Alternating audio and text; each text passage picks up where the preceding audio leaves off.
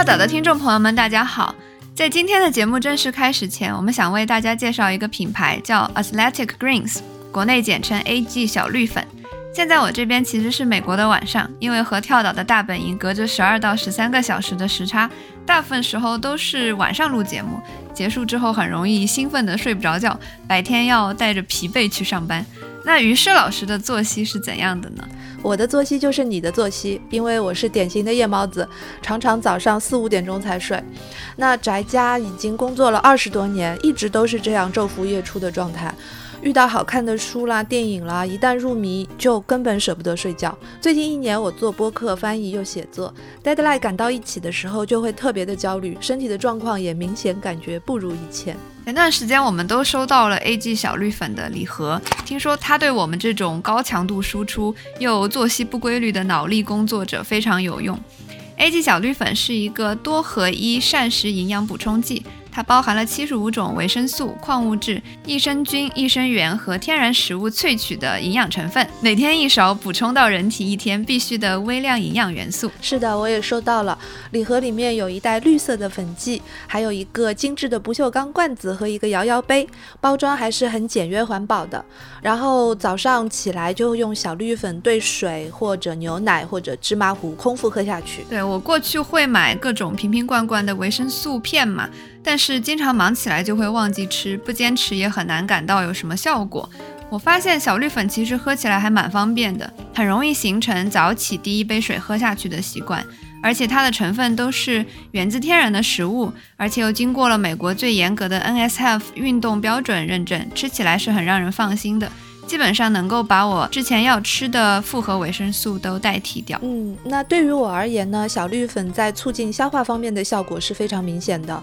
平时写作和翻译的时候，常常一连几个小时面对电脑，投入的时候呢，吃饭就很难保证准时，也不能保证每天吃到足够多的新鲜蔬菜水果，身体总觉得沉甸甸的，很有负担。但是喝完小绿粉之后呢，整个人不但消化排泄顺畅了，白天也觉得更有精神，身体状态更轻盈了。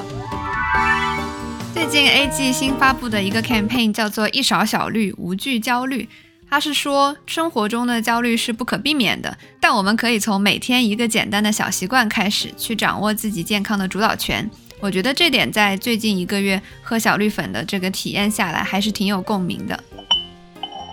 这次 A G 小绿粉也为各位岛民朋友提供了专属福利，大家可以在 Athletic Greens 的公号后台回复“跳岛 FM” 领取，或是在我们节目的 Show Notes 中查看具体信息。那广告信息就到这里，接下来让我们进入今天的节目吧。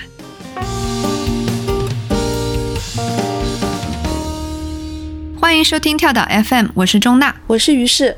最近在我们身边发生了一系列的新闻事件，比如王力宏的前妻李静蕾，身为高知女性，依然要承担起封建伦理社会当中才有的儿媳传宗接代的义务；又比如说徐州丰县没有人身自由，生下了八个孩子的那位不知名的女子，他们的故事让我们深思，让我们心痛，也让我们再一次看到了全体女性面对生育无差别的无奈，以及生育自由的这个大问题。那如今在年轻人当中，恐婚恐育的心态好像已经相当普遍了，这可能也反映出这一代人群体性的一种困惑。好像作为女性，生育不仅是一种天赋，更像是一种诅咒。生育或许是大部分女性在生命的某个阶段都要面对的一个选择。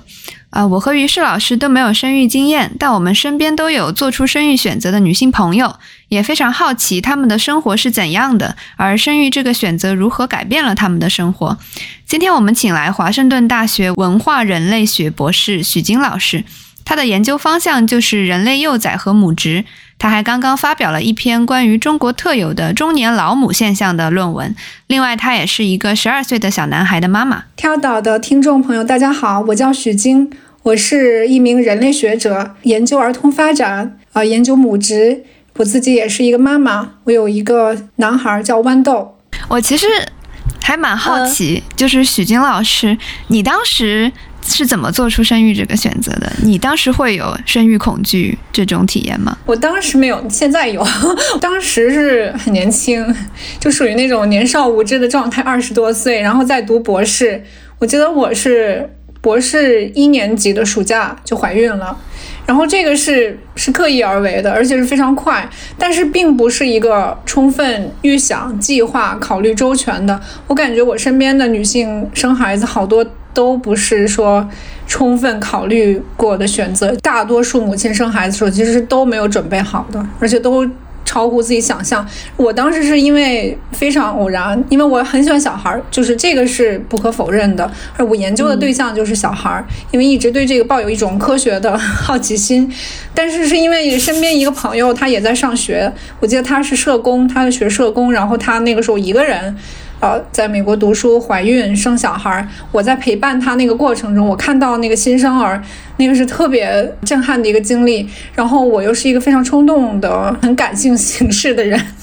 我当时就觉得哇，这个生命太奇妙了，然后就要很想生孩子，然后就生了。但是现在我看到你们这个问题的时候，其实非常有感触。我现在的状态，生育恐惧。首先，我有恐惧，就是我不会，因为你经历那个过程以后，我就不会那么天真的想象，哇，生孩子就特别美好啊，然后很顺利这样那样的。但是现在就是觉得恐惧的是，觉得这个下一代的未来会是什么样子。就是我们，就以前都是一个很乐观的，好像我们我是八零后，孩子的世界肯定是比我们的更美好的，因为我们的世界好像也比我们的上一代更美好。但是现在，在这个疫情的两年以后，然后在此刻，然后世界上有很多有战争的这些状态里面，还有气候，对吧？气候变暖，整个我就觉得我的孩子会比我生活的更好吗？I'm not sure，真的不确定，很有可能是生活的不那么好，甚至还有可能有更大的灾难。就觉得确实是一个特别值得大家讨论的问题。有些人恐育，可能恐的就是生产的这一部分，但是经历过的人，比如说你，可能更加觉得需要担心的是后面养育孩子的这一部分，可以这样理解吧？嗯，就是因因为经历过养育的生到养的这个经历以后，觉得。这两个好像它不能完全分开，就是就我以前看到的是一个，好像我们说冰山一角，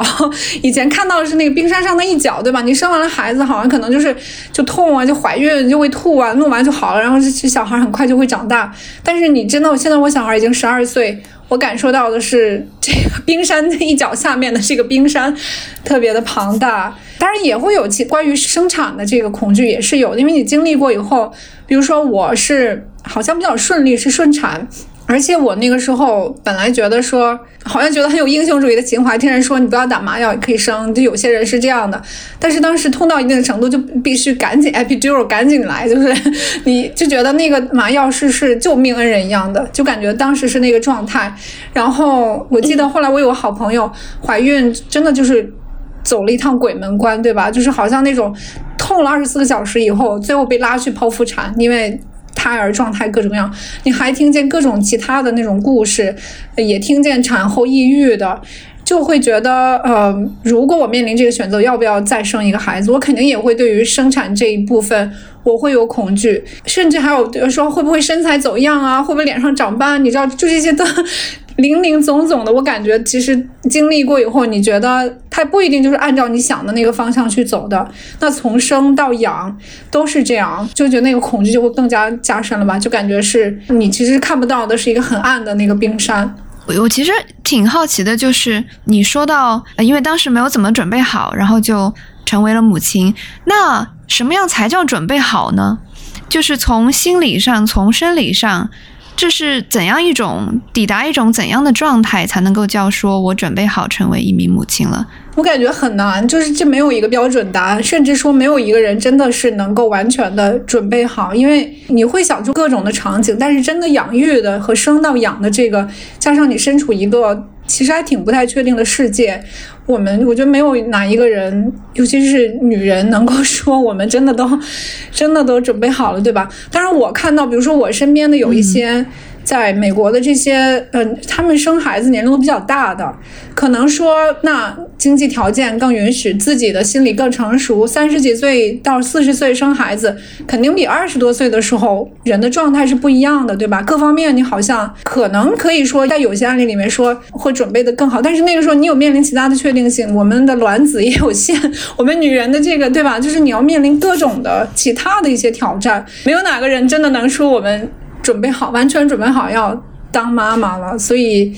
我觉得我没有办法回答那个问题。这个让我想到最近还有一个很热门的，大家都在讨论的一个英国的作品，就是根据一个妇产科医生的日记，然后改编的一个电视剧，叫《疼痛难免》，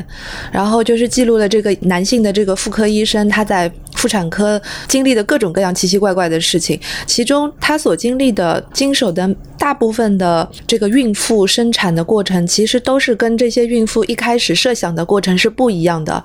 包括就是有一些女性，她们很自信，就是说我们可以，我可以用自然生产的方式完成这件事情，然后还做了非常多的准备和设想。其中有一个案例我记得特别清楚，她说是一个信奉自然生产的女性，在进这个产院之前，给了所有的医生和护士一份 PPT 的文件，就是我想要怎么样生孩子，我希望背景音乐放的是鲸鱼的歌声，希望用什么样的精油来按摩等等等等，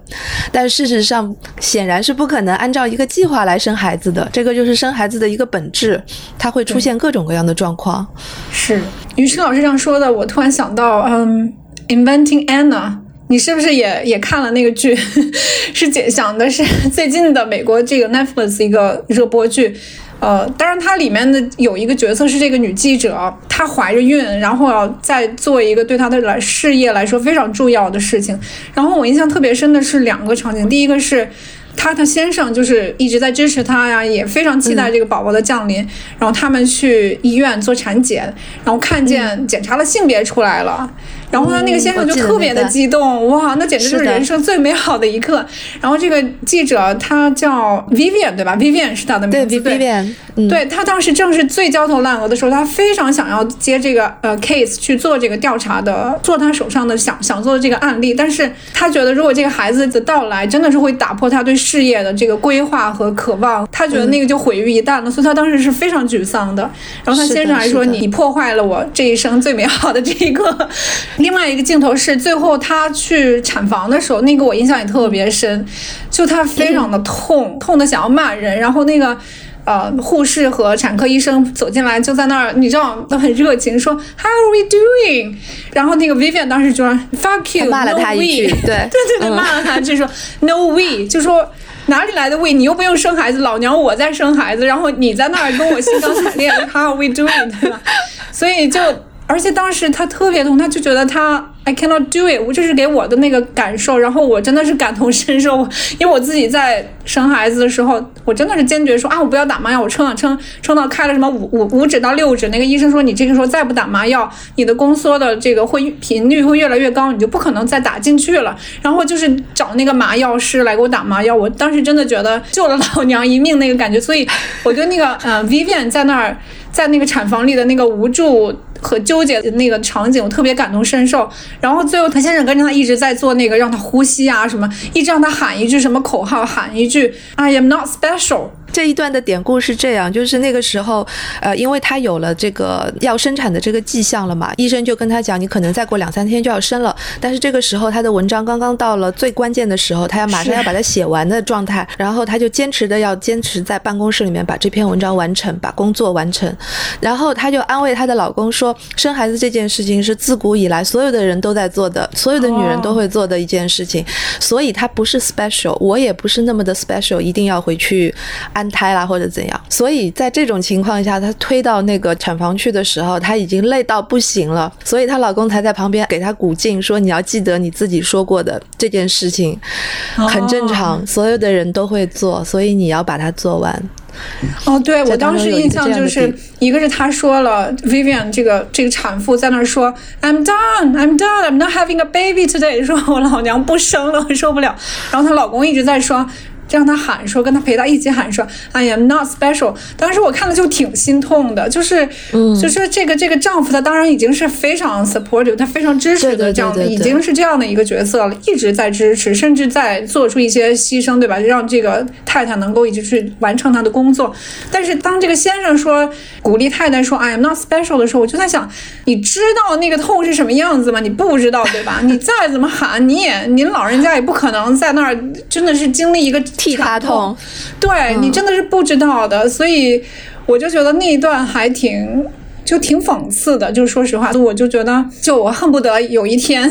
男士们也可以不管什么方式，不管是仿真还是什么的，去体验式的，能够去真正的体验到分娩的这个痛和不确定性和它的各种风险和惊吓。它好像不太可能了哈，不知道哪个技术。So far，也可能再过几十年就会有这种技术了。但是回到刚才那一幕，我觉得就是在 Vivian 这个女记者、女强人的这种形象的塑造当中，它其实体现了一个非常典型的在生育问题上面的社会问题，就是一个女性，如果你在怀孕的时候手上有一件大 case，你到底是怎么选择？然后你身边的这个丈夫，因为这个片子里面的 Vivian 的丈夫是显然是符合各种各样标准的一个现代标准好丈。丈夫，就是你要支持妻子的工作，你要理解她各种各样的暴脾气，把自己的婴儿室，对吧，baby 的房间改造成自己的工作室等等，这些这个丈夫都要允许。都要帮忙，都要包容，然后到最后还要鼓励他等等。就是这个时候，你也会想，我们社会所鼓励的是一个什么样的一个丈夫的形象，才能够帮到这样的妻子？那这样的妻子面对事业、跟家庭、跟生育的这些矛盾的时候，她是怎么取舍的？是不是所有的人都能像 Vivian 那么的强悍，一直到分娩前的三分钟、五分钟都还在写稿？这是一种什么样的职业精神？就是这种鼓动。对我们大部分的恐育的女性来讲，真的是一件励志的事情吗？还是像你说的，是有一些讽刺呢？这个电视剧我没有看过，但我之前在《纽约客》的文章上读到一篇叫《呃在蒙古度过的感恩节》（Thanksgiving in Mongolia），他是《纽约客》的一个撰稿人写的，叫 Ariel Levy。他的故事讲的就是他在感恩节的前夕，在怀孕应该怀到比较后期的阶段，他不顾先生和医生的反对，飞到了蒙古，呃，外蒙古去做一个采访。没过多久，他就在自己的旅店里流产了。然后她当时应该算是呃比较高龄的一个孕妇。其实她写的细节写的非常的真实，里面甚至写到她自己流产之后，她看到了体内流出来的那个胎儿的身体的样子。然后从那以后，她就非常的。被这个情景所追随，就是被 haunted，所以最后写出来那篇文章就是非常有痛感。他其实就是觉得，他说我从小到大觉得自己都是一个女巫，我是有魔力的，我可以成为一个勇敢的女性，我可以探索世界，想做什么就做什么。但是事实上我没法做到。文章的副标题就叫《在世界的边缘历险和心碎》。那篇文章应该是我读过印象最深刻的。就是《纽约客》这个私人史这个专栏的文章，里面就是呃有一个完全独立的女性，她不愿意让渡自我和她身体，却做出了不同的选择，其实是在告诉她你你做错了。对，这种痛楚其实非常明显的展示出女性的。意识和身体之间的这种割裂，感触挺深的。其实也挺像刚才你们讲的这个瞬间，就是她明明是一个非常特别的女性，而且每个人都相信自己是特别的，但是她丈夫给她助产的那句话却是“你不是特别的”。对，就好像说是个女的，你就是能做，I can，对吧？就美美国式的那种说，你就可以了。但实际上，there's no guarantee，对吧？就是。谁知道呢？然后我觉得你说的那个 personal history 的 New Yorker 的故事，其实听了好难受。就是，对我在能想象他会多么的内疚和自责，他会把这个道德的责任加到自己身上，甚至是他的家人，对吧？也未必是的，不把这个道德的重担加到他的身上，因为毕竟这个孩子他只能在妈妈的这个肚子里，呃。在在怀着，然后对我我就觉得听你这样说，我就觉得 就能感受到那种 痛感，对和无奈。是是是是，而且她后来应该就是回来没多久就和丈夫分开了。我就觉得，其实就是女性要成为母亲的女性，就更需要一个非常支持的一个呃理想丈夫。但是，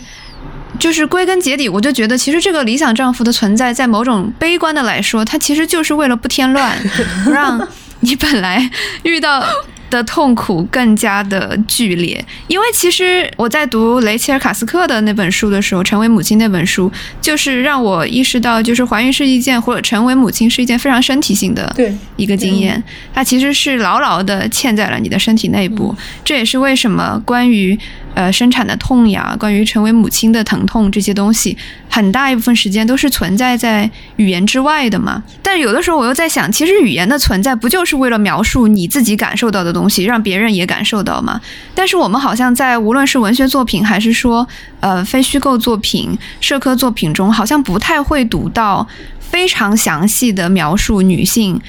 生产和分娩疼痛的作品。那这种文字的缺失，这种沉默是什么样的因素造成的呢？我的第一个反应就是读了那个 Rachel 卡斯克，是嗯，对我就觉得哇，他好能写，就是他的那个经历未必是特例，就是有很多其实是共通的经验。一个妈妈的那个生产的这个过程和孩子很小的时候，你要照料孩子的种种的这个心里面的。心历路程吧，其实里边应该是有很多共性的，但是他就能把这个东西非常丰富的、非常真诚的，然后又非常有文笔的写出来。这件事情让我觉得非常的诧异。就像你刚才说的时候，你问之前我没想过说为什么我们这样的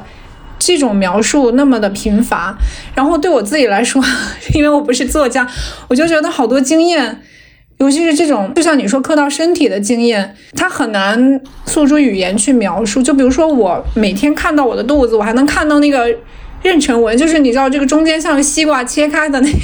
那道纹路，或者说那个皮肤，它就是被像一个很大的气球一样撑开过，然后加上你又没有像某些。Well educated 的女的能做各种，知道在及时的时候做各种什么恢复运动，涂各种什么膏啊，什么东西弄的时候，你就发现她那皮肤就是松弛了。然后这个感受怎么用，怎么才能最好的用语言去描述，以及描述出来让其他的人能够去理解呢？我觉得其实这个本身也也是一个，因为好东西它是太具身了，就是对很多缺乏这个像我这样不是搞不是搞文学的人，我觉得就。也可能是也是一个因素吧，就像那个作家，他真的是能够调动他的这个语言的能力，把很多的很隐秘的这种经验、很难言传的经验诉诸笔端写出来。包括他写，他和他先生可能第一次离开他的女儿一段时间，回来以后，那个女儿就趴在他的先他胳膊上，他先生胳膊上游走，就是这样来回。他用了一个比喻，他说。当时觉得女儿的自我是需要他们两个作为容器的，然后感觉那个容器没了，他女儿的那个自我就无处可安放了。我就想，我怎么写不出来那样的？就这个东西，我觉得我们都有这个感受，但是我就没有办法用那样精辟的一个比喻。我其实，在想啊，其实我们虽然不是人人都会成为母亲，但都有一个母亲，所以我特别好奇你们两位，就是当你们，我猜想啊，就是小时候好奇问妈妈说我是怎么生出来的，当时什么感受？你们得到的答案是什么？于是老师，你得到什么答案吗？你还记得？我记得，而且我觉得这是一个特别有时代特征的和典型性的一个回答。在我们上一代的这个母亲，就是跟他们的上一代、他们的上一代一样，他们所接受的一个，也不是被灌输吧，就是从小他们就有的一个概念，就是不要把这些伤痛的东西太夸大，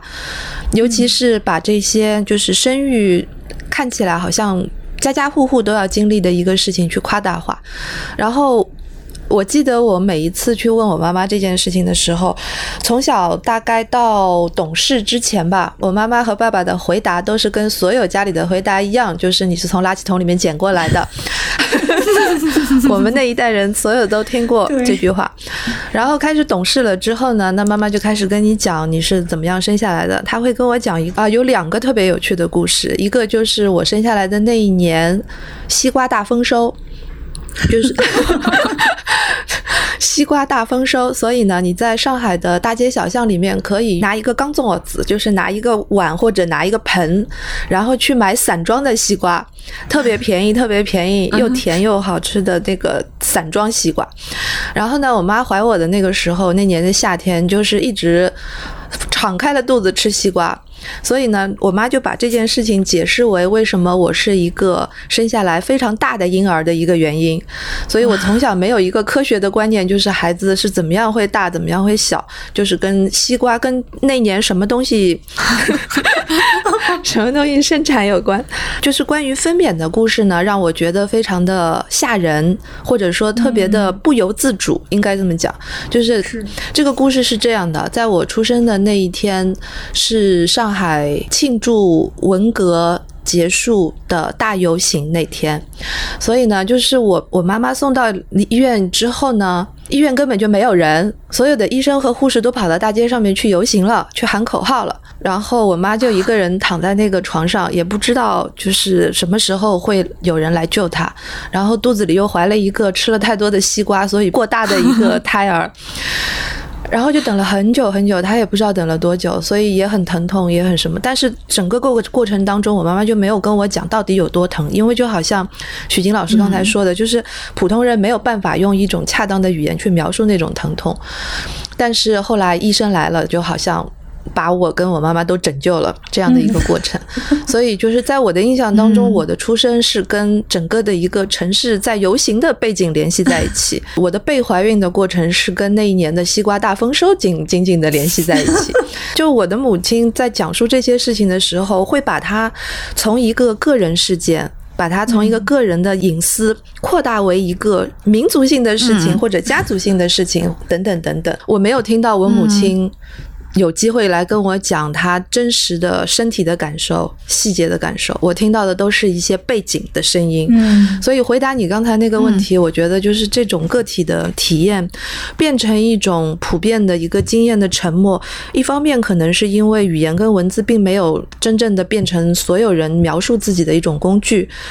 还有一种原因有可能就像是《初为人母》那本书里面做采访的时候，他们写到的，疼的时候真的是非常非常疼。但是所有这些母亲在生产完了之后，好像慢慢的就遗忘这件事情了。对，他们把它诠释为是人，就是人类自我的一种保护机制。然后你隔一段时间，你就会不太会去重复那种疼痛的记忆，它就慢慢的淡忘了。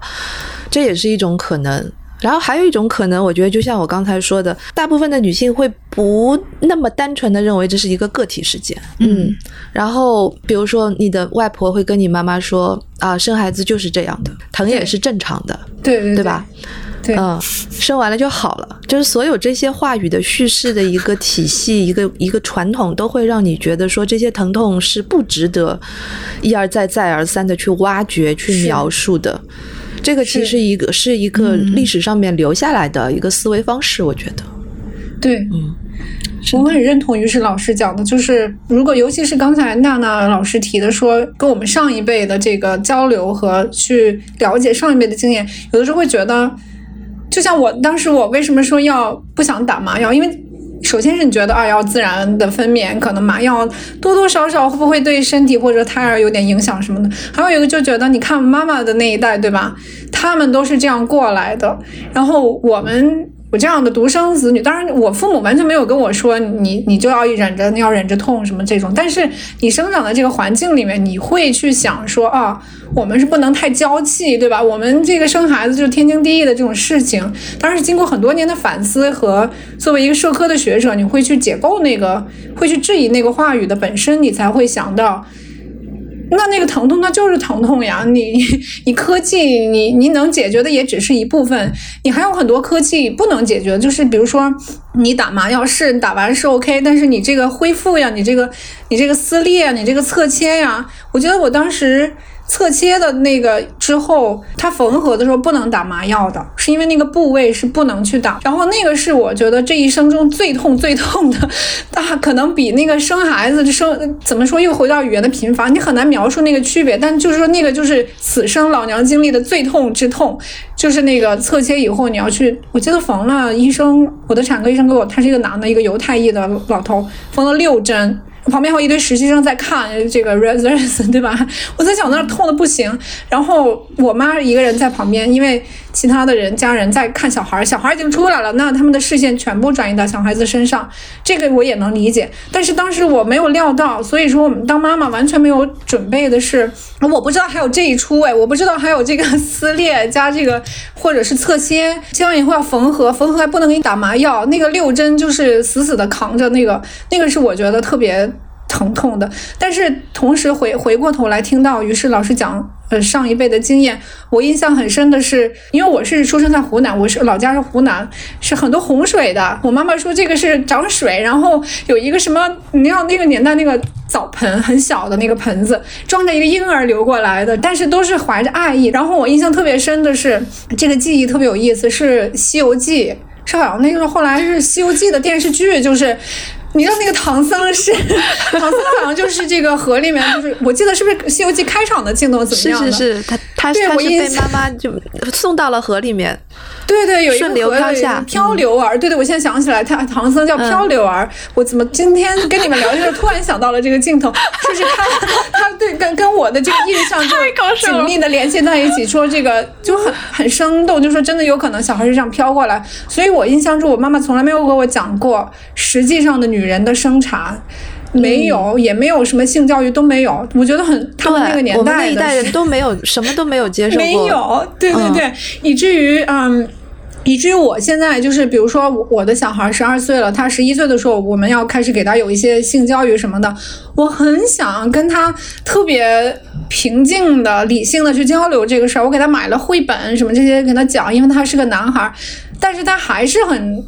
他有点抗拒，而且他很羞涩，他不愿意跟我一起看那些书，翻着那个一个一个。但是好在他们学校也会教，有的时候我会跟他从旁敲侧击的讲这些方面，因为你就觉得你我们那一代人缺乏这个教育，这个不好，然后你就觉得我的下一代我一定要跟他有有所补偿教，但是实际上呢，他还是会有很多的这个抗拒和羞涩，啊，但是我觉得唯一让我现在感到很欣慰的是。说到这个生产的疼痛，就你没有生孩子，没有经历那个生真正生产的痛，但是类似疼痛是有的。每个月的那个例假的痛，其实那个就是类似宫缩嘛，它其实是子宫的一个一个过程。我每次例假的痛，我又想起到了生产的痛，所以一边有这个遗忘的机制，人是会遗忘，可能有一些生物自我保护的机制，加上时间的冲淡，但是每次这个例假的时候，尤其有一点痛经的时候，我就会想到这个产痛，因为它还是有联系的。然后到现在，我的小孩儿，因为他学了这个健康课了，他知道这个 period，知道这个女孩要有来来月经来例假，知道要。呃，会流血，知道会有痛什么的。我现在就是非常每个月一到那个时候，我就跟我就跟他说，我来例假了，我 I'm I'm on period，肚子痛，你不要烦我。反正就是现在就就可以一个比较，你知道他知道了的时候，你就会一个比较正常的，不会藏着掖着来说这个事儿。这个我觉得是一个是一个释放嘛，某种程度上。还有一个小细节，我想说的是，当我生产的时候，我妈妈在我身边。然后她当时看着特别的痛苦，因为你知道，一个妈妈对于女儿的那种爱，她啊，我生完孩子，我记得她说的第一句话，或者说我在经历那个产痛的时候，她跟我说的第一句话就是：我你幸亏生的是个儿子，你将来不用看着你的女儿走进那个产房去去经历那个痛。所以我当时想，人都是自私的嘛，他这个想法我非常能理解。侧面的反映出，就是 就是那个女人的痛是就是是多么痛。虽然我还打过麻药，这些那些，在一个比较好的环境里面，呃，有这个现代科技的帮助。我记得我妈妈跟我讲过，她的痛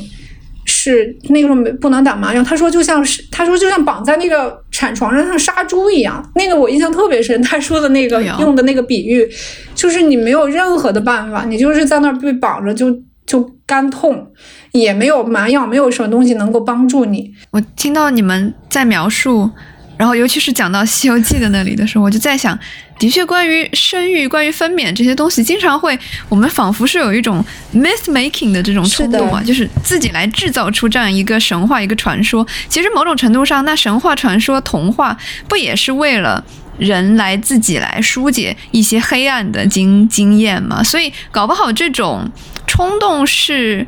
内在的是一种非常原始而古老的一种冲动，因为我我就觉得很奇怪，为什么天下的父母都编出了类似的谎言？都是垃圾桶，都是从河上飘下来的，对吧？就还挺神奇的。是的，这其实是一个蛮值得研究的一个文化现象，我觉得。嗯，为什么大家都会用这样的一种叙事模式，这样的一种套路，然后去消解它本来我们应该直面的那种疼痛和那种那种真实的生理性的那种感受？还说到那个问题，说为什么女作家都不太会去写这件事情？我刚才就回想了一下，就是我们历史上，尤其是现当代文学的这个。一些堪称鼻祖性的女作家，她们都选择了不生育，这可能也是一个原因，就是她们没有直面这件事情的机会。你比如说，对吧？伍尔夫也没有，然后你想出来的大部分的人都没有，他们都怎么讲？包括诗人狄更森这些，对，简奥斯汀也是，简奥斯汀也没有，那勃朗特姐妹也没有，嗯，然后普拉斯特也没有，对。然后他们就是在语言天赋上面比较早的显示出天赋的这种女作家，他们都没有选择或者说刻意的回避了这件事情。嗯，包括就是像波伏娃这样，她写了《第二性》，对吧？她就是那个书里面的大部分都在讨论女性的生育权和工作的那个职业的选择权，但是她因为把自己的生命力都花在了写作上面，所以她也没有。去生孩子，所以这就真的就是一件两难两难的事情。而且我想起来，雷切尔·卡斯克他写了那本书之后，被批评家骂得很惨。肯定的，嗯，就一定会有传统曾经让他一度非常受伤。为什么骂他呀？有批评他自恋的。其实这就其实还挺和刚才于适老师说，呃，母亲在讲述自己的生育，会把他从私人的呃溶解成为一个集体的，所以就不能。把注意力都关注在自己身上，而雷切尔·卡斯克对他对自己的经历进行了非常诚实而细致的观察，所以反而成了一种怎么说叛逆的一个女性作家。曾经那些批评让她非常受伤，也是最后。促使他用接下来的一个小说三部曲来进行一个化解和对抗，所以也是蛮 蛮不容易的。我认为那个就是他个人的一种反击吧。我想问一下许金老师啊，因为你做了很多的呃生育的研究，然后大家现在恐育是不是有还有一个原因是因为年龄的关系？因为所有的人知道女性生孩子是一个所谓的有窗口期的事情，她不可能一辈子都有机会。大家要要在一个限定的时期内，一个限定的所谓的最好的时期内进行生育，所以我们会担心说，我们能不能抓紧这个时间？我们过了这个时间，是不是还有机会去当一个从生理上来讲也好，从心理上也好，还有没有机会去当一个完美的妈妈？如果没有这样的机会了，如果已经过了那个时间段了，是不是就应该放弃？就是诸如此类的讨论，你跟你的研究对象之间有没有过探讨呢？我是研究小孩为主，然后那些 妈妈都是生生了小孩，所以可能没有直接的在研究里面探讨这个问题。但是我确实是身边有很多这样的朋友，以及会关注这些社会现象，比如说冻卵呐，还有其他呀，代孕什么这些，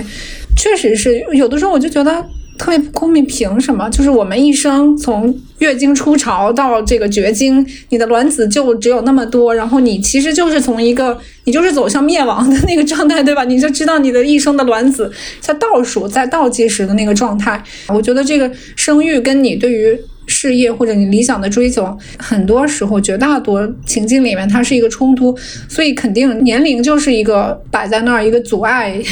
就成为一个阻碍因素之一。有很多人觉得，就是你可能现在科技 IVF 对吧？你可以辅助生殖，看似是很美好。那或者我们可以冻卵，那冻完以后我们什么时候老娘什么时候想生都可以，但实际上你要付出其他的代价，且不说你这个金钱的这个。科技它是一个非常昂贵的这个成本，你的一个不确定性，你那种焦急的等待，对你心里面的这种压力，还有就是就是有的时候听朋跟朋友聊天，或者说跟研究者聊天，了解一下这方面的研究，其实你要付出很多东西。你这个冻卵也不是说我现在哎，我现在给你排一个卵子，你就给我冻上，你要根据你要经历很多的前期的准备，甚至某些是非常痛苦的对你身体的一个准备。所以那个时候，其实女性的身体真的就变成了一个。就是一个异化的，你就成了为一个工具，对不对？你那个身体是为了排一个卵做准备，或者说你那个身体是为了试管婴儿做准备。就身边有这样的亲人或者朋友曾经经历或者正在经历这样的长期的治疗的时候，你会发现那个东西确实是就不是我们想象的那么简单的，所以它总是你总是要去。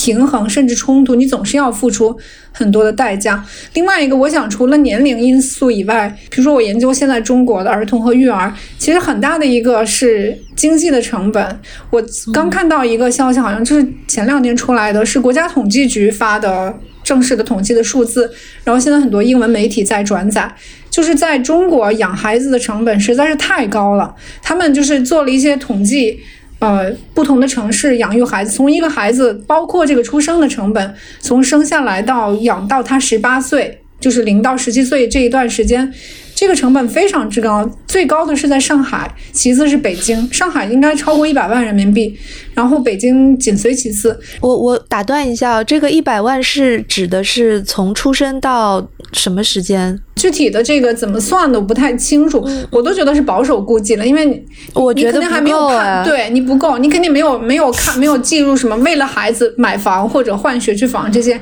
它只是别谈了。对对对，它只是一个，比如说呃生养。吃吃饭，然后这个穿呢什么这些上学，所以就是 anyway，他得出的结论是中国的养孩子成本特别高。他做了一个比较，是把这个经济的成本除以人均那个国家人均 GDP，然后这个排名的话，全中国是排在世界第二。它是远远高于美国、什么北欧、英国、澳大利亚、日本这些国家，它仅次于韩国。就说为什么现在生育率这么低？人那也不是傻子，对不对？你怎么去抚养这个孩子？除了女性的事业和家庭的冲突，还有年龄的这些限制和需要去考虑的因素，那么你摆在那儿的那个经济成本那么高，你如何负担得起？就是所谓的恐育当中，恐生恐育的一大原因就是生不起，对吧？是。生不起，养不起。前面我也在想这个问题啊，就是我们前面不是一直在说这个个人隐私的这个疼痛和社会化的这种这种对比，那是不是在这个经济的问题上也存在这样的一种问题？就是在这个呃《最好的决定》这本书里面有十六个作家来谈自己为什么不要孩子，其中有一个也就提到了就是这个生不起的、养不起的这个问题。然后他提出了一个问题，就是为什么在这样的一个社会背景下面，社会不能够。提供更多的资源给孩子和母亲，然后他里面提出了一个观点，说根据他的这个观察，我们的社会不管是西方社会还是东方社会，我们的人类社会到现在为止，从本质上来讲还是反儿童的，因为我们不肯把最好的资源分给养育孩童这件事情。嗯，社会在很多问题上面他们是有矛盾性的，比如说一个怀孕的女性，她可能。得到了很多的尊重，但是只要你把这个孩子生下来，所有的尊重和期待就转移到了这个孩子身上，这个带着孩子的全职妈妈就会变成二等公民，这是一种矛盾。然后全社会都说我们要增加生育力，我们要生更多的孩子，等等等等。但是另一方面呢，社会又没有给你很多的福利，让你去养更多的孩子。就是我们你刚才说的那个生孩子的这个成本，如果是让每一个个体来承担的话，那当然显然是越来越重。越来越重，所以大家才会不愿意去生孩子，所以就是种种矛盾，大家就是在这种种种矛盾当中选择了，要不然我还是不生了，这样比较好，一了百了。我在听于寿老师讲这个，我想起上野千鹤子在《父权制》那一本书里面，他就在说，在资本主义这样一个大机器里面，其实与其说他是反儿童，不如说他是。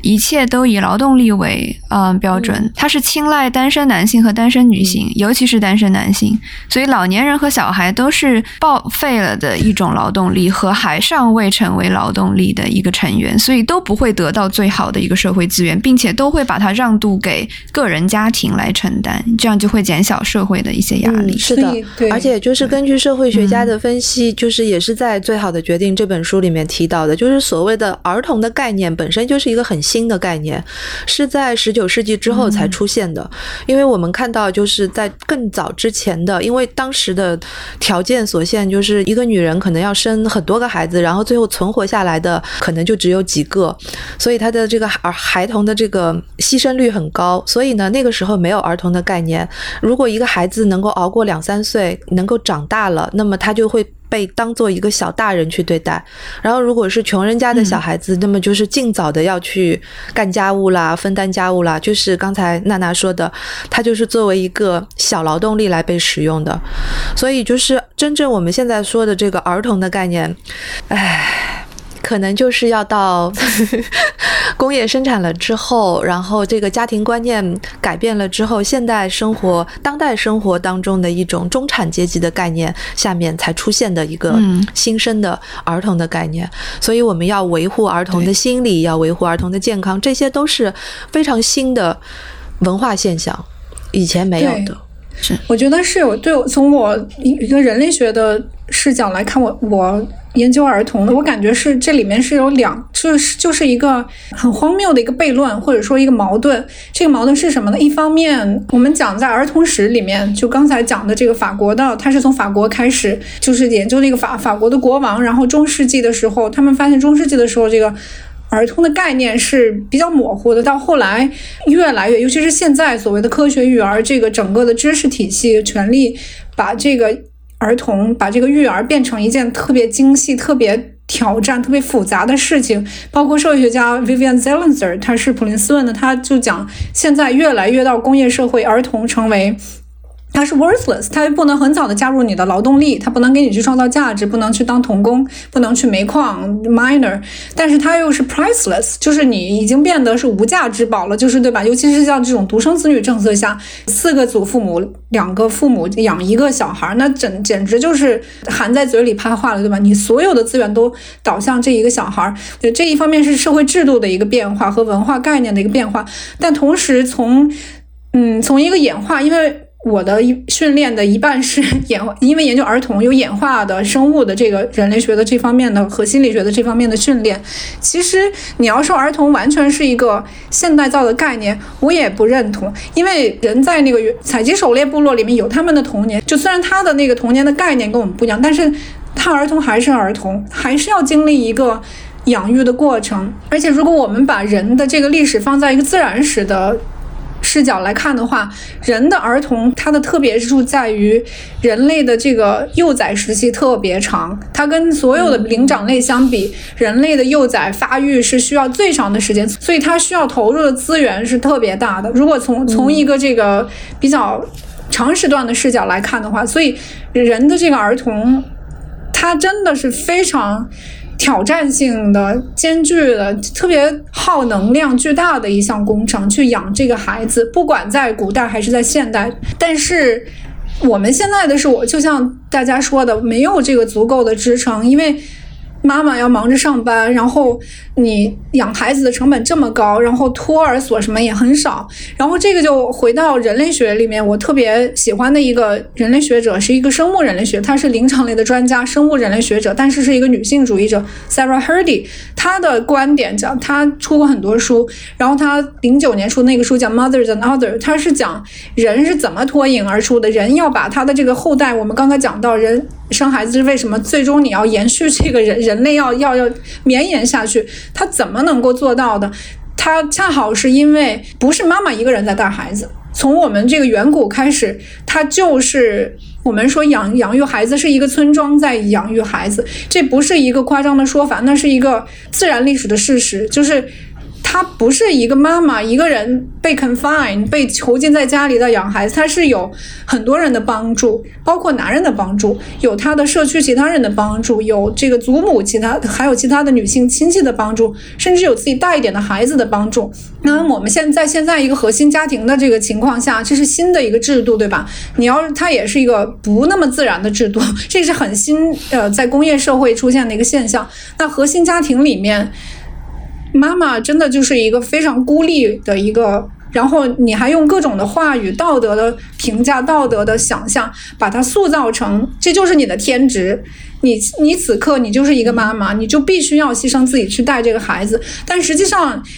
你你要说从一个人类学的视角来看，所谓的天性的，它恰好是一个妈妈，她是一个有很多人帮助的，而且她有 ambivalence，因为她也要做自己。她生下来没有帮助的话，她是。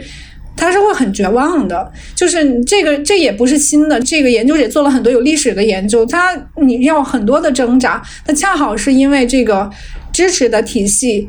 呃不太够，所以。我觉得对我们现在认识这个问题是还还是蛮有意义的。就是一方面，你这个孩子被你拔的无限的拔高，你要投入的精力无限的多；另一方面，你作为一个给女性的、给妈妈的这些支持又还没有跟上来，所以她就是不愿意生孩子，是真的是真的生不起。从方方面面来说。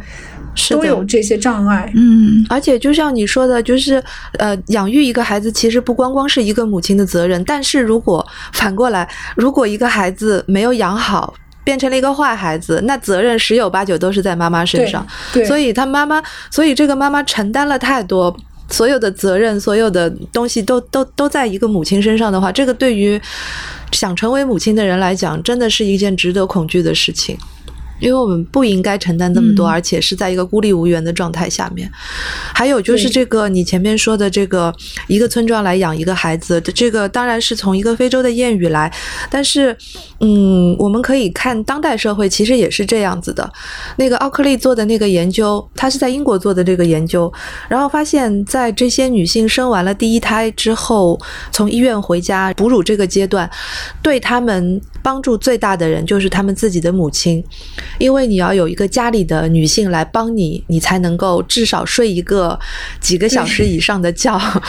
否则这个每个两三个小时就要哺乳就要换尿布，这个任何人都撑不下来。我还想到那个电影，其中就是有那个暗处的女儿，费兰特的那部，那个费兰特的那个那个妈妈一开始她就是一个人在承担这些事情，然后最后她知道她自己很想走。很想逃走，从这些责任和这些束缚当中逃走。但是，当一个母亲想要从自己的孩子身边逃走的时候，所有的指责又都划到了她一个人的身上。大家没有意识到，别的人没有帮她分担，其实别的人也有责任。但是大家只会怪母亲一个人，然后导致这个母亲一生可能都背负着这样的一个心理阴影。对，这就是一个就无限放大的悲剧吧，无限循环的悲剧。对，我觉得那个暗处的女儿，我看那段特别感同身受，是因为菲兰特写的这个角色 Olivia Coleman 演的这个妈妈，当时年轻的时候，她是一个大概是在读博士，我想她是意大利文学博士，对不对？对对对，嗯，我当时就拉回了我那个时候怀孕生孩子的那那种场景，就是你真的太难了，就是你要边想要写作。然后你这还有两个，他还有两个小孩，而且我感觉这个就是妈妈不能决定小孩生下来什么样子，你也没法决定小孩的性格，他也只有一半的基因是你的。他两个女儿的性格也很不一样，有一个真的就是特别难缠。然后当时我就在想，很多人其实说很多都是不确定的，你不可能完全充分做好当一个妈妈的准备，就是因为你生的这个孩子你是把控不住的，你不知道他是个什么样子，然后。当博士的时候是很难的，因为你的奖学金也是很低的，然后你的任务摆在那儿，你需要写论文，你需要一关一关的过，这个不是可以让你无限的延长的。然后这个时候如果还缺少这种支持的系统，不管是说她的丈夫，或者说她的亲人，或者说那在美国什么的托儿所又是非常的贵，她一个人在看孩子，她那个焦灼的心情，我就是 我就觉得特别的理解。因为前几天我们还在。就是群里分享那篇燕孩的文章嘛，就讲到说妈妈也不一定会对孩子有天然的爱，或者说二十四小时的那种爱。我就想起我第一次在文学作品里读到母亲不喜欢自己的小孩，就是《包法利夫人》里面讲他。希望自己的女儿能够成为拯救他生活、把他拉回正轨的一，能够扮演这样一个角色。但是最后他还是失望了，这个对他来说是一个挺大的一个打击。就是里面呃，弗洛拜会写到说，艾玛她会努力的想要扮演母亲这个角色，就是心里有一个设想的理想母亲的这样一个形象，然后他会去扮演她，但是最后他还是做不到，就发现情感和行为是没法达到统一，所以这就。让我想起之前许昕老师不是提到说这种母爱的这种 ambivalence 嘛，这种含糊的不确定性的犹疑的爱，我还挺想听你再讲一讲，在你的研究中你会看到就是母爱有有它的丰富性和复杂性，然后母亲又该如何和这样的情绪相处呢？我觉得每一个妈妈可能都有不止一个 moment 一个时刻，就比如说小孩在停车场闹。你怎么弄呢？你真的恨不得把它就是就扔在那儿，你跑了，是，你知道吧？就是就是有很多这种时刻，我我相信每一个妈妈都会有这种经历。然后你刚才讲的那个 maternal ambivalence，这个中文要翻成什么？这种犹疑哈，我们说这种犹疑这个概念是给我印象比较深的，还是回到 Sarah Hardy，她是从自己的经验出发的。她她作为一个生物人类学家，有一次生完小孩，她当然很喜欢自己的女儿，她觉得哇特别可爱，她充满母爱。但是当她回到家里的时候，她感觉被囚禁在了家里的时候，她真的感到了那种犹疑。不是说就是厌弃小孩，不是说想把这个婴儿扔扔出去，但是他真的看看到了这个，你知道人性的这个复杂性，然后他就开始追问，他就是科学的追问，他说，那我感觉他觉得自己是一个 average 的人，那科学是要讲统计嘛，就是他觉得我这个各方面的生理都好像在一个平均水平。我这个犹疑应该也是不是一个特例，我不是一个 outlier。他就想，那这怎么来的？那这些生物人类学家他一定要追到终极里面去。他就想，那也许我们有这个自然演化的基础，他就去做这方面的很多的研究，物种比较的研究，然后不同社会文化比较的研究，历史的这个研究，这套理论就其实就是跟他自己的自身经历相关。那就是说，我们所看到的所谓的母性，它不是一个单一的自动自发的爱。我们现在没有一个科学家可以告诉读者说，我们现在有一个叫 maternal instinct。其实这科学上这个 instinct 这个东西它就不成立的，它都是一个复杂的一个过程性的一个动态的，而且很大程度上是一个交互的，对吧？你这个小孩生出来，互相的在一个特定的环境里面，它是一个非常复杂的一个机制，所以不可能像。大众话语讲的，把它化约为一个，我就那有一个本能，我一下就激发出来了，然后这个本能就应该被激发出来，你没有激发出来的，你就是一个不正常的人，那就是这个就不是，这是不科学的，所以。回到刚才娜娜说的这个 ambivalence，然后我看到 Herdy 他回忆自己的经历，我也觉得哦，他是这样想，他说那大概很多人也有这样的经历，然后这样的经历是非常自然的、正常的，不是像我们现在。反过来用我们的这个概念投射回去，那样那样是一个不正常的、病态的，所以我觉得这个也是需要我们有一些可能新的认识吧。对我自己特别感触深的就是，我其实以前特别喜欢猫，然后大学的时候。我们楼下来了一只那种捡到的流浪猫嘛，大家不都说，如果你想带小孩，那你就先养一只猫或者一只狗，看自己合不合适嘛。我就是这个非常典型的例子。然后我就想把这只小猫，当时当时当然也很小，那个时候也很年轻，就把这只小猫带回去，说让我来养它一周。终于有了一个可以养猫的经历，但是这只猫就是。我也不知道怎么和他相处，他也不知道怎么和我以及我的空间相处，所以最后整整两天，他就一直躲在我的宿宿舍的某一个角落，然后让整个宿舍都充斥着猫尿的味道。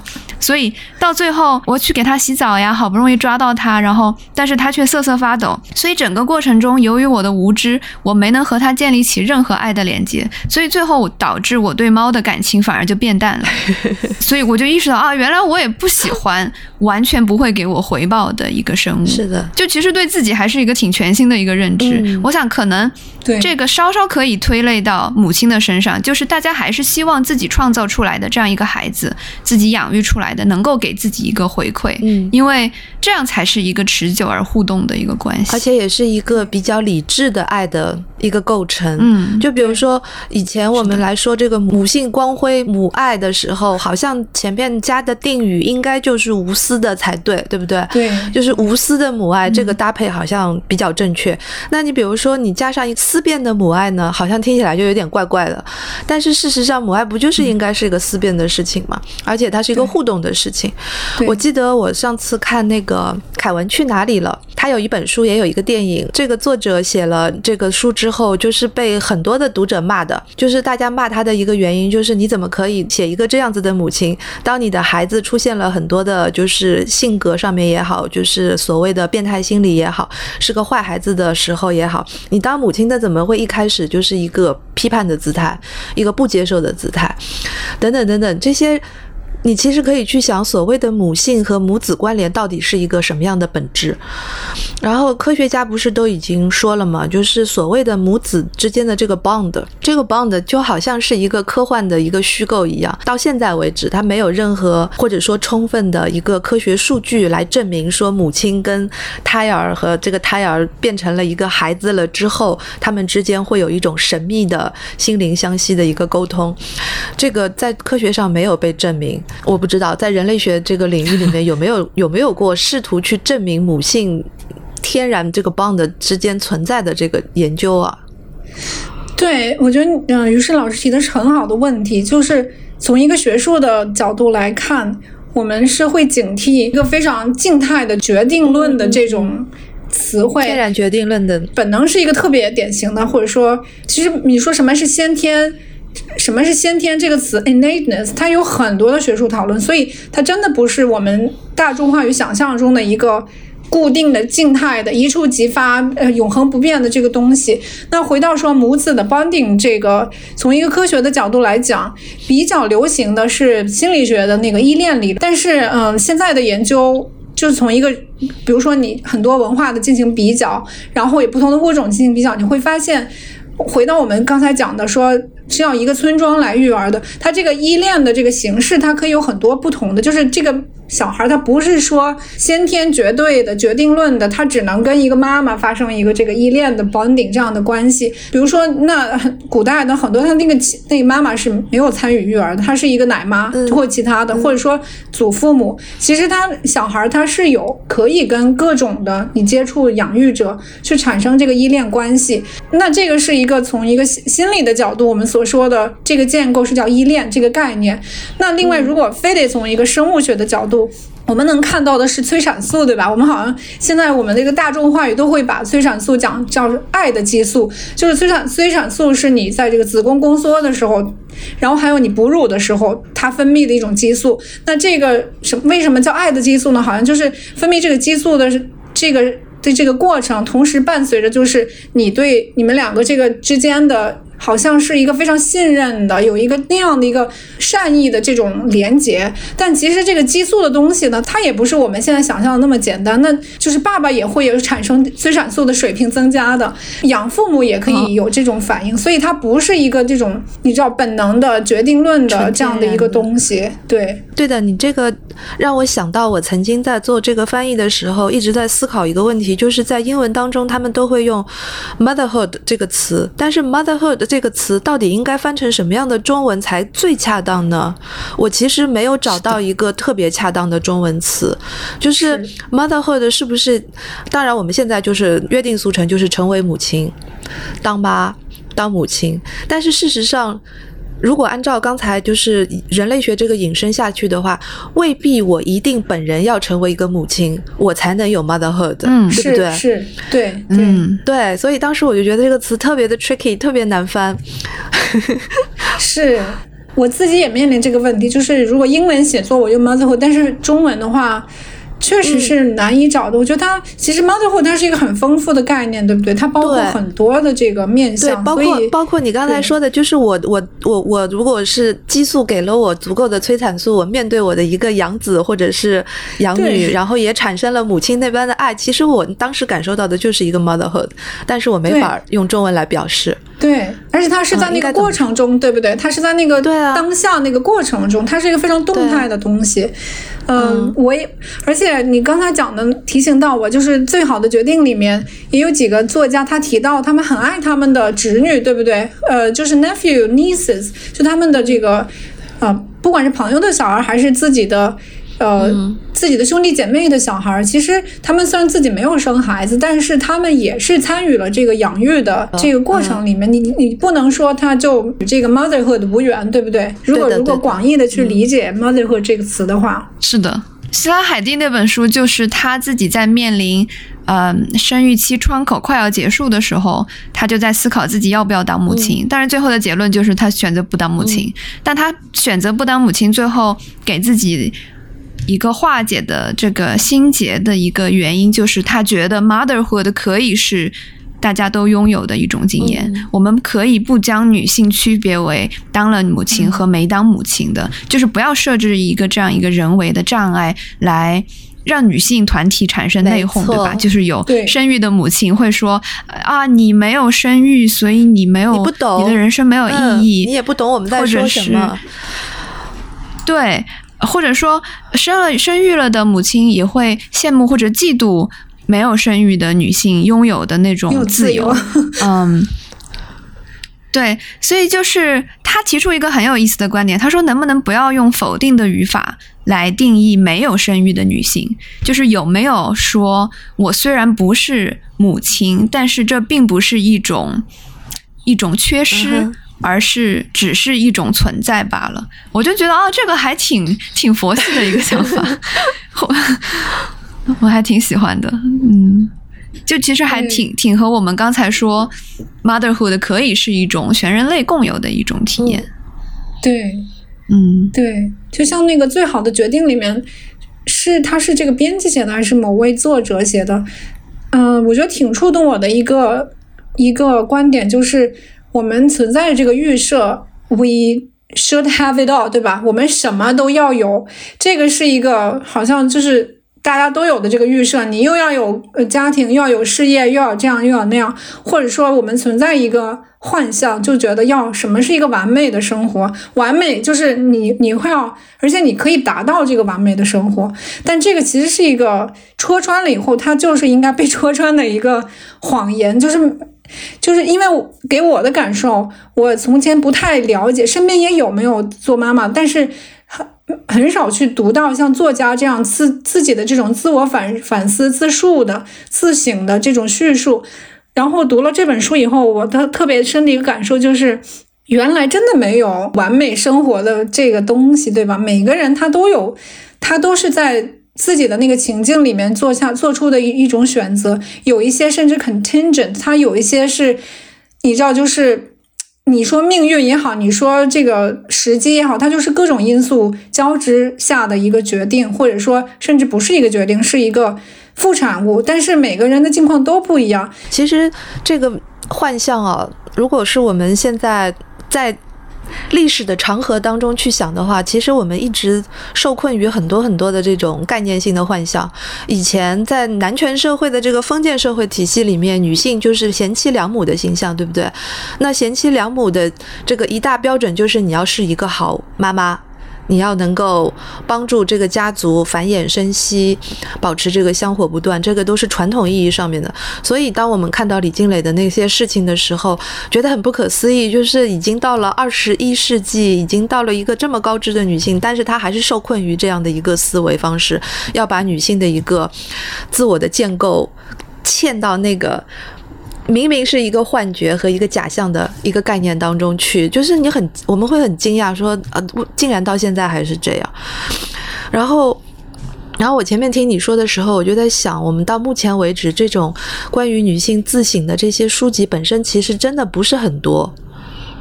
真的不是很多。虽然我们。我们这一期的主题是说，国内最近出了很多这样子的书，关于生育的，关于女性的。但是我们是一股脑的把前面几十年的东西都翻译到国内来，所以感觉好像目前国内市场一下子多了很多关于生育选择、关于女性的书。但是如果把它投散到那个三四十年、五十年的这个时间段里面，其实还真的总数不是特别的多。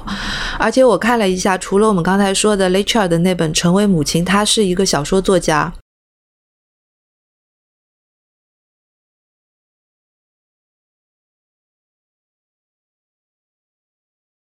另外的三本《成为母亲的选择》《初为人母》《最好的决定》，其实都是有研究性质的和社会，就是社会研究文本的一种一种存在。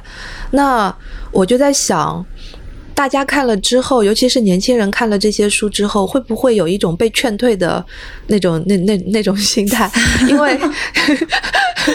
该怎么说呢？就是在我们年轻的时候，我们会看到很多歌颂母爱的东西，那些会不知不觉当中让你去想成为母亲。但是现在，如果我们市面上看到的很多是让你知道说，啊、这个妈妈。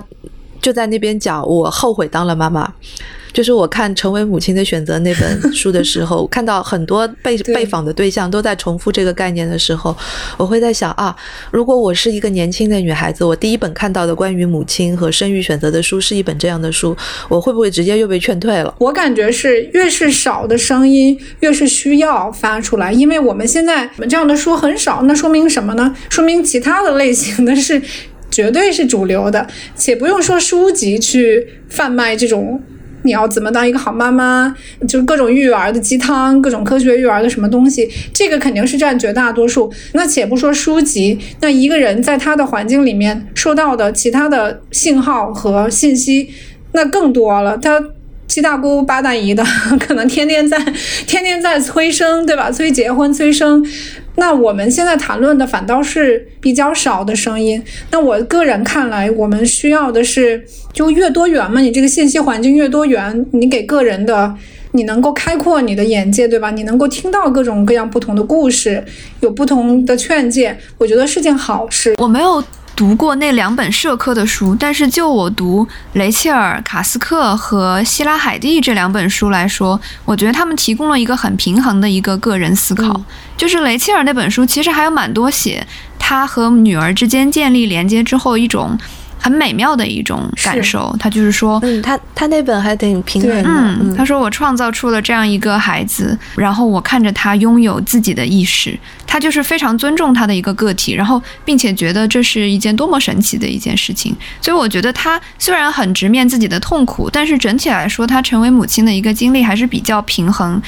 呃，在我读来比较健康的，而且雷切尔他自己其实是对父母一直怀有一种有未能消解的怨恨，所以我觉得他在当母亲的过程中反而疏解了一定程度，或者说让他自己变成了一个更 wholesome、更健全的一个作家，这也是他自己这么说的。嗯，而希拉海蒂很有趣的是，虽然这本书它最后结尾是他选择，或者说他这个主人公，呃，选择了。不当母亲，但其实他整个书纠结的地方就在于他很害怕自己缺失这段体验，嗯，所以他认识到这段体验是非常丰富、非常深刻、非常复杂的。而他自己作为小说家和艺术家，他非常担心自己会失去这一段经历，而成为一个不完整的艺术家。所以这本书整体上也是他最后跟这个想法消解。他当时作为记者，这个海蒂本人是采访过费兰特的。他就说：“你觉得想要当一个伟大的艺术家，是不是必须要成为母亲？”然后费兰特其实本人他在今年要出的那一本文集里面也提到说，女孩也不用把自己身为女性视作一个诅咒，因为这样不就成全了父权社会吗？其实是要对，还是要意识到自己拥有创造的力量，这是一个多么神奇的力量，就是人类现在还没有。能用科学来复制这个力量，来取代这股力量，其实这是非常重要的一个生命力。我觉得这些书可能就是作为一种祛魅吧，我们都需要各种各样的声音，来让自己做一个 informed decision，就是你在了解了很多、掌握信息之后做出决定。对对对对。对，对，特别同意刚才娜娜老师说的，这个 informed decision 就是要祛魅，就是这件事情。你越知道它的真相，你再去做决定，或者你再去面对这个事情的时候，我感觉你会是一个。当然，我们没有人能够达到一个完美的预备，像我们一直在讨论。但是你会比一个非常无知的状态进入的，我觉得是更好的。而且我特别印象很深的一点是，我读了那个《最好的决定》，给我的触动就是。养孩子真的是不容易的一件事情，生养。然后我看到了各种是家庭破碎的，或者是说他表面上是一个看似很好的家庭。有一个作家他写的是。浩洋的妈妈是教钢琴还是怎么样？是是那一个作家，他说他们的家庭看上去，他还有一个姐姐，看上去是一个非常正所谓的正常的一个中产的家庭。呃，他的父母也会给他们报这个班报那个班，让他们有学养，让他们给他们女儿各种受教育的机会。但实际上，他说的那句话让我印象特别深，就是关起门来你不知道是什么样子，就是家庭里面的那种黑暗的东西。然后读到了很多那样的文字的叙述以后。我更加觉得，其实殊途同归，就是你对于一个生命，你要把它养育，这个事情是一个，一方面是很神奇的事情，另一方面是一个非常严肃的事情，对不对？我们，我觉得还是要更加能够负责任的来看待这个事情。这个应该也是所谓的看书的好处吧。就是当我们讨论什么孩子的问题的时候，现在的流行语之一不就是别人家的孩子吗？然后现在所说的别人家的孩子都是比我们家的孩子更好的那些孩子，但事实上别人家的孩子，嗯，会有更多我们所没有经历过的那些事情，但是能够开拓我们的想象的，能够让我们对于同一个事情有不同的角度的切入的思考的方向。我记得我看《初为人母》的时候。我其实很意外，就是这本书它搜集了五百多个小时的采访的录音，就是按道理来说，应该是一个很枯燥的文本，就讲的都是每个人去生孩子怎么样怎么样。结果我没想到，我就是津津有味的把它看完了，而且我非常惊讶的就是同样的一个场景，比如说是同一个产房，六个人的一个产房，每一个人的感受也都会不一样。然后这些人每个人给出的答案就是超乎他们自己原来的接受访问时的那些想象，因为一开开始。你不过就是觉得说，哦，我只不过是把我经历过的一些事情告诉你，但是因为采访者会提问，所以他会去思考，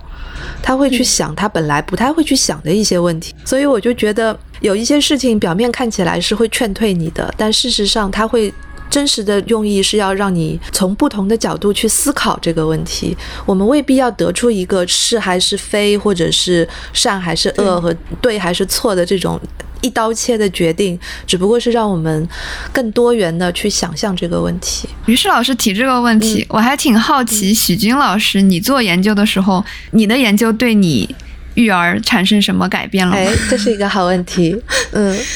那对我自己来说，我感觉就是通过研究的话，啊，因为我的那个中文那个书《好孩子》那个书，其实英文版出的早，然后博士论文是十年前了。那个时候我的小孩就是。一岁半，我把他带回了中国，然后他就在那个幼儿园里面当小孩儿，就是我是看着他在长大，然后我又在那个幼儿园又当家长又当一个研究者，等于说是他是我的这个研究里面的一个很重要的人物，呃，我觉得那段经历也挺有趣的，就是。我好像一直在养育和研究就没有分开，因为我一直是在研究儿童，可能是不同的年龄和不同的这个研究的问题，但是一直是在以儿童为我的，还有育儿为我的这个主要的问题意识，在在开展我的研究，包括阅读什么很多也是相关，所以我甚至觉得。就是这是个很奇怪的事情，就是我不知道作家是不是在介入你们写作的这个，是不是也要去体验，或者说你总是有带着一些个人的这个经历进入了你所写作的这个世界里面。对我来说，我觉得还我这样跳出来想还蛮奇怪的，就是可能我在养孩子的时候，我又不由自主带上了观察者的这个视角，带一个研究者的视角，或者我在。呃，批评小孩的时候，我又脑子里面又闪现出很多 心理学的研究，就是比如说有的，我记得，呃，有一个时候看到新的研究讲这个妈妈说压力会影响到小孩婴儿的时期，母婴的之间的这个也不知道是荷尔蒙还是脑电波，具体我忘了，但是我读到了一个新的研究是。说，比如说，呃，吵架你会影响到小孩，你的那个 stress，你以为，嗯，你你小孩睡着了你就没影响吗？睡着了，你的脑电波什么的，你们还在 think，然后当时我就很崩溃，我当时你知道吗？就是这个知识又带来了很多的，对我来说又一方面是警醒和促进，但是另一方面也也会与自己的经验产生这些冲撞，甚至是矛盾的时候，所以我我感觉是一个蛮复杂状态，但是整体来说，我觉得。对我的影响是，可能就是更谦卑吧。就像我们刚才一直聊的，你能看到这个事情的，你不能说是个神圣性，是它的一个复杂性和和严肃性。然后，然后这个养育跟做研究的区别是，我们之间有一个权利关系。这个是我越来越越深的自省到，就是我当研究的时候，我是要去一个平等的呀、共情的呀、观，甚至有的时候你要拉开距离观察的。但是你作为一个母亲养孩子的时候，或者作为一个父亲，人的那个本能就会，也不能说本能，就人的那种要控制他人的这个 这些东西会跳出来。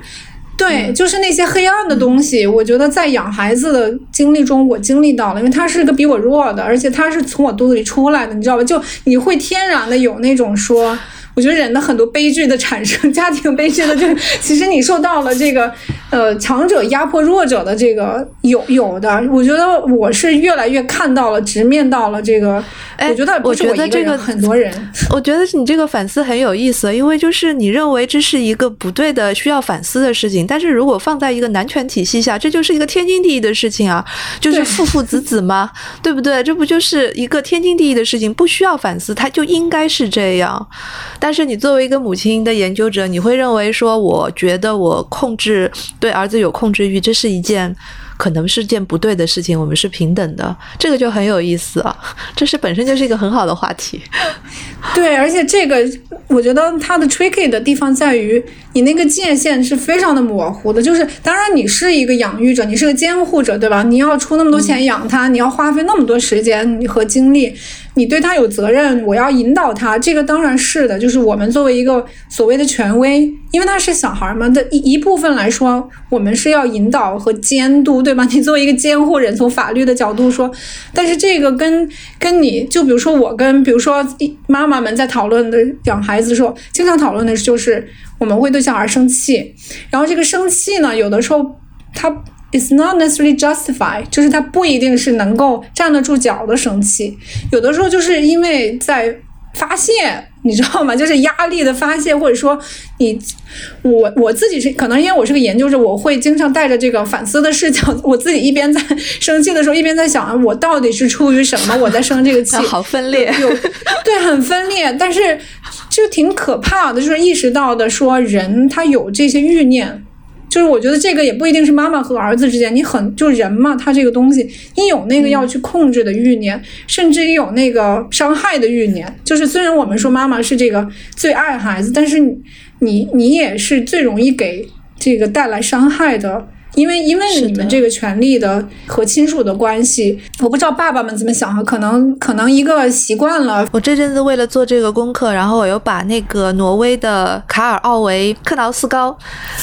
这名字好难记，克劳斯高的那个书，因为就很厚嘛，一本一本的《我的奋斗》，他就是一个挪威的父亲，然后又是一个小说家，他开始带孩子的整个这一些经历，他把它写成长散文，而且是超长超长的散文，就是在推着。儿子推着孩子这个婴儿车到处走啦、散步啦，给他们陪他们做游戏啊等等，在这些过程当中，他的一些对于生活和社会的一些反思，我觉得这个是这个书，嗯，我觉得得到很多文学界的人的一致的表扬，就是因为他站在了一个前所未有的一个父亲的。一个角色，而且是一个育儿的全职育儿的一个父亲的角色，做了很多哲学性的反思，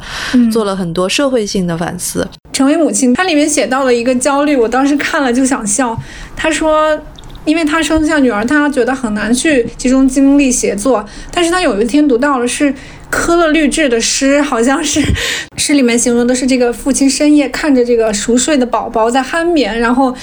呃，然后怎样的一个场景？然后他那个就刺痛到他了。他说：“你看人家深夜看着小孩还能写出一首诗，然后我就在这儿，你知道，就在这儿就是崩溃纠缠，呃，难以聚精会神的工作。然后我觉得特别有意思，是我作为一个旁观者，一个读者，又是一个嗯。”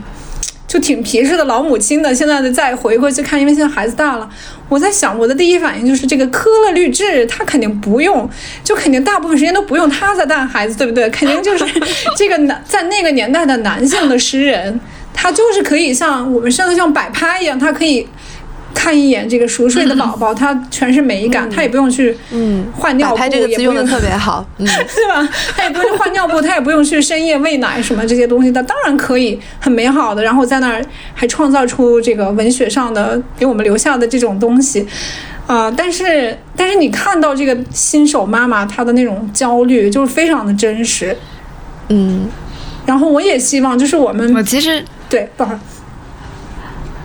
啊，没事，您说嘛。哦，我我就想说，因为我之前写的一个文章是想老母亲晒娃，然后我的一个很好奇的点就是，为什么都是老母亲在晒娃？其实晒娃很有意思，就是她能看出各种很逗的东西，也是老母亲在缓解情绪，就是疏解自我，然后有一些你知道别人能够引起共情，然后讨论的这种，其实是一个场所。但是父亲晒娃的好像就比较少哈。我当时觉得，希望我们能够越来越看到越来越多的这个父亲，他在不光是在参与这个育儿，他也可以去分享。我感觉还。就像就像于适老师说那个哲学家这样的很少，对不对？我们是还是需要更多的。嗯，我仔细想一想，我的朋友圈里倒是很多是挺有爸爸对啊，很多爸爸都在晒娃。嗯，对，我想起来了，也许也有一种可能，就是我的朋友圈里面的那些晒娃的爸爸，是因为是因为孩子的妈妈在晒的同时说你也必须要晒，所以要同步，有可能。娜娜，你前面想说什么来着？哦，没关系，我呃，我就是有一点，我其实没有看那本那个《我的奋斗》，我也不不应该这样说，但我就在想啊，一个男作家讲一讲自己育儿的哲思，就可以获得如此多的赞誉。然而雷切尔·卡斯克在写的如此肉身的，对啊，还被批评，最后被嗯。对，还创伤，我就觉得，哦，为什么要这样？而且还还内疚，看见人家科勒律治写诗，就就觉得自，你知道这种 imposter syndrome，就觉得自己不够好吗？妈妈都会这样去去认为。其实感觉我们关于母母亲呀，关于育儿这些对话，一直是在不断的在变化。对，我觉得这个话题变化的进步进步的特别快，而且这个呃，从一个极端到另一个极端的跳跃特别大。这个是我最大的一个感受，就是就是关于生育的话题，就是以前跟现在的立场真的差别好大，就是因为我们现在有机会直面很多包括疼痛在内的一些问题了，你就会发现这个导向很容易就导向到另外一边，就会劝退了。但是我个人从发自内心的觉得，这个如果把所有的人都劝退了，这个也不对，因为。对吧？就是生育这件事情，它有它美好的地方。就是我们在恐育的同时，还是应该有所期待的，还是应该能够看得到这件事情的意义所在。不仅是对全人类的意义，还有对自我这个自我建构的这个意义。对，所以，嗯，对，所以我们今天来讨论这个多么正能量的一个结尾。我我想跟你们讲一个小段子，就是我昨天昨天还是前天带我儿子出去玩，然后我们就。我会经常跟他聊天什么，然后我就说了，我说妈妈要参加一个 podcast 播客，就是讲 motherhood，然后他就说 of course，然后他就 后面你知道吗？我当司机，他坐在后面，然后就那种那那种特别。就你知道吗？特我都难以形容。他说 Of course。然后我说你为什么？你为什么这样说？我说难道你觉得你妈妈就天天就是一个只是一个妈妈吗？只能谈这个吗？对，只能谈只能谈这个妈妈吗？然后我就在不停的问他，当然就是很好奇的问。然后他 我问了几句以后，他他是一个比较淡定的那种性格。他说你看。我说你看什么？他说就是你这样，你特别对对小孩子好奇，说你特别想知道我在想什么。然后他说你又对小孩子好奇，你还研究这个小孩，你天天就在你要思考这些问题，然后就对于小孩子的怎么想法呀、世界啊，你都是在那儿问问题啊，就这有什么好问？他的意思就是说，就是这多么无聊的事情，然后你还在那儿，你的工作什么都在做这件事情，所以他就说 Of course。然后当时。我都不知道作何反应。哎，好可爱。就是